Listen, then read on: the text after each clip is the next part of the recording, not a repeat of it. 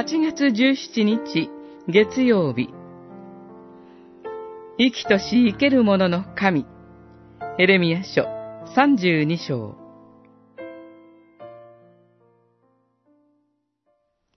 主の言葉がエレミアに臨んだ。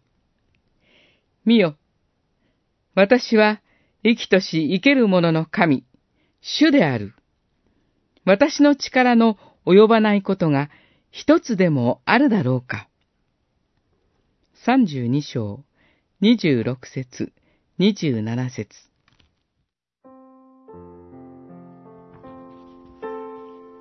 主に対して聞き従わず、命じられたことを行わないとき、神の民は神の大きな怒りを買ってしまいます。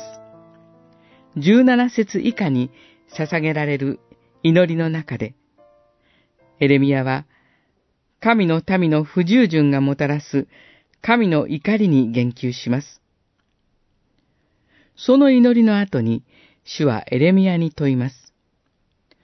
生きとし生ける者の神、主である私に、力の及ばないことが一つでもあるだろうかと。主を怒らせた民たちは、都に忌むべき偶像を置き、神殿を汚しました。彼らはそれが都を倒すほどのものになってしまうとは考えなかったことでしょう。しかし、その思いは甘いものでした。主の力によってできないことはありません。不従順の民を確実に裁く力を持っておられます。けれども、生きとし生ける者の神、主である方に力の及ばないことは一つもないというこの言葉には、もっと深い意味があります。